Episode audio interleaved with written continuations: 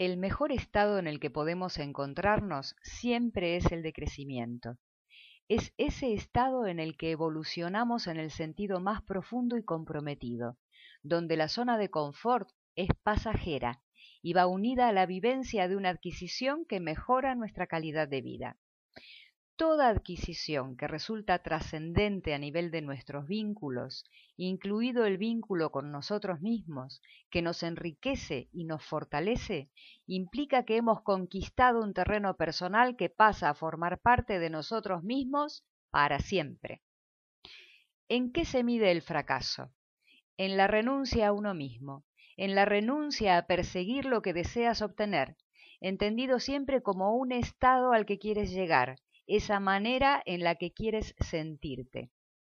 Si quieres amar y ser amado, si quieres ser un buen albañil, un buen médico o aprender a hacer riquísimas pizzas, si queremos ser buenos padres para nuestros hijos, conquistar la paciencia, aprender a escalar, es la acción de dirigirnos hacia lo que deseamos, lo que representa el éxito, y no el resultado final acción desde la integridad y la coherencia con nuestros valores y sin depender de nadie o de nada.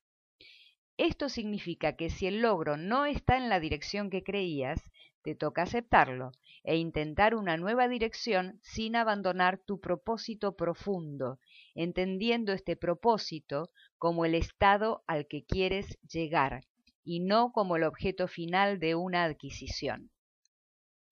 Si quieres ser un buen químico, tienes que entregarte a la tarea de alcanzar muchas metas previas, y en ese tránsito te esperan experiencias que no has previsto ni tampoco imaginado experiencias que te excitarán o que te asustarán, y llenas de factores incontrolables, frente a los cuales lo único que puedes hacer es mantener tu coherencia y enorgullecerte de tu compromiso, de tu intento y de ser capaz de aceptar lo que la vida te va enseñando. Tal vez la química no sea lo tuyo, y descubras que tu camino está en otra dirección, que no es a ti a quien encuentras en los laboratorios, Premio entonces cuando esto hace que te muevas de posición y busques en ti más adentro, donde verdaderamente estás. Es necesario adquirir flexibilidad y permitir que la vida nos cuestione, nos frustre y nos conecte con nuestra vulnerabilidad, con la duda y con la revelación de que las verdades absolutas no existen en el factor humano. La rigidez es un obstáculo para el crecimiento. Cuando nos mantenemos rígidos no significa otra cosa que que estamos asustados.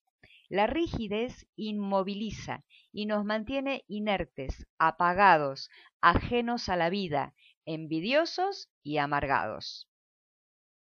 Ese estado natural, sano y humano de crecer no acaba cuando nos hemos hecho adultos. Se mantiene a lo largo de toda la vida si tenemos esa actitud y aceptamos con humor lo inacabados que somos, con humildad lo que hemos aprendido y con emoción todo lo que nos queda por descubrir de nosotros mismos y de nuestra humanidad.